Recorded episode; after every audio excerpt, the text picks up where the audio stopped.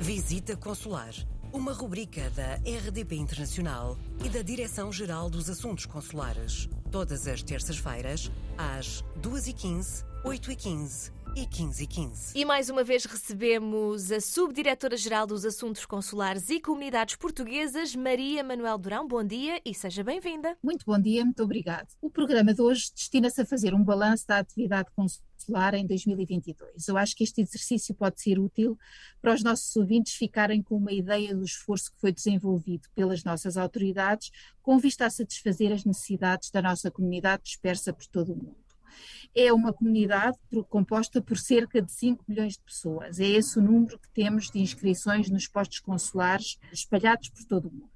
Para responder às suas necessidades, os cidadãos portugueses residentes do estrangeiro têm ao seu dispor uma rede dispersa pelos cinco continentes, com 118 postos em funcionamento de várias categorias: secções consulares de embaixadas, consulados gerais, consulados e vice-consulados. Contamos ainda com o apoio de 191 consulados honorários.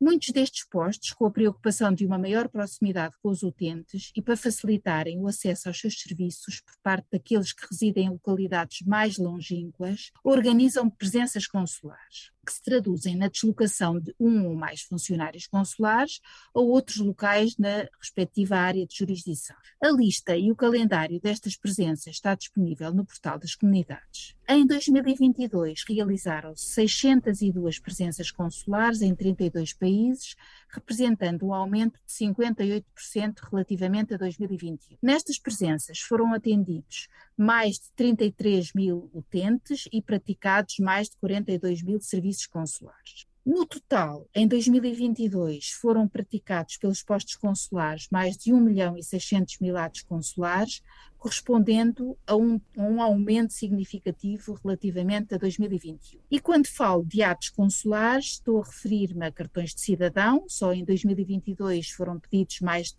365 mil na nossa rede. Estou a referir-me também a passaporte e outros documentos de viagem, atos de registro civil, notariado, nacionalidade e vistos. Isto só para mencionar as principais categorias. Para além da emissão de documentos, a nossa rede consular trata ainda de todo um conjunto de atos e assuntos relacionados com proteção consular e apoio social.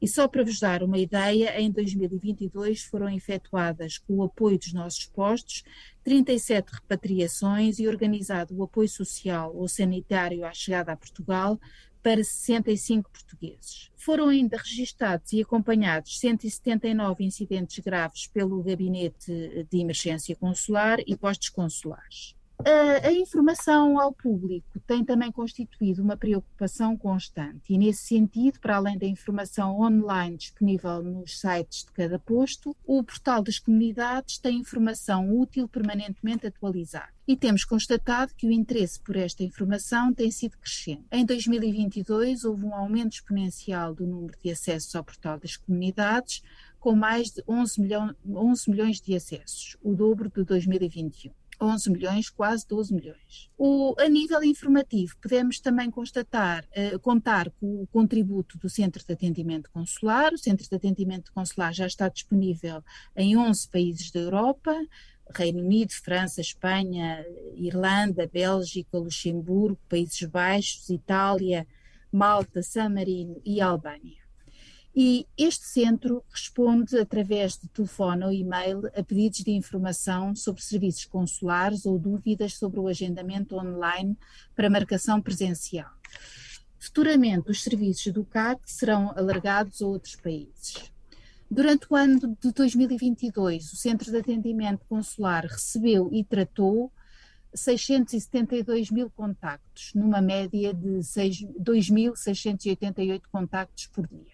Estes são apenas alguns números sobre a atividade consular que tem vindo a ser desenvolvida e que, obviamente, vai muito além dos serviços de que vos acabei de falar. O nosso objetivo tem sido e continua a ser servir a nossa comunidade sempre melhor, com qualidade e eficácia. E nesse sentido, procuramos introduzir medidas que permitam uma simplificação e agilização de procedimentos e melhores condições de atendimento.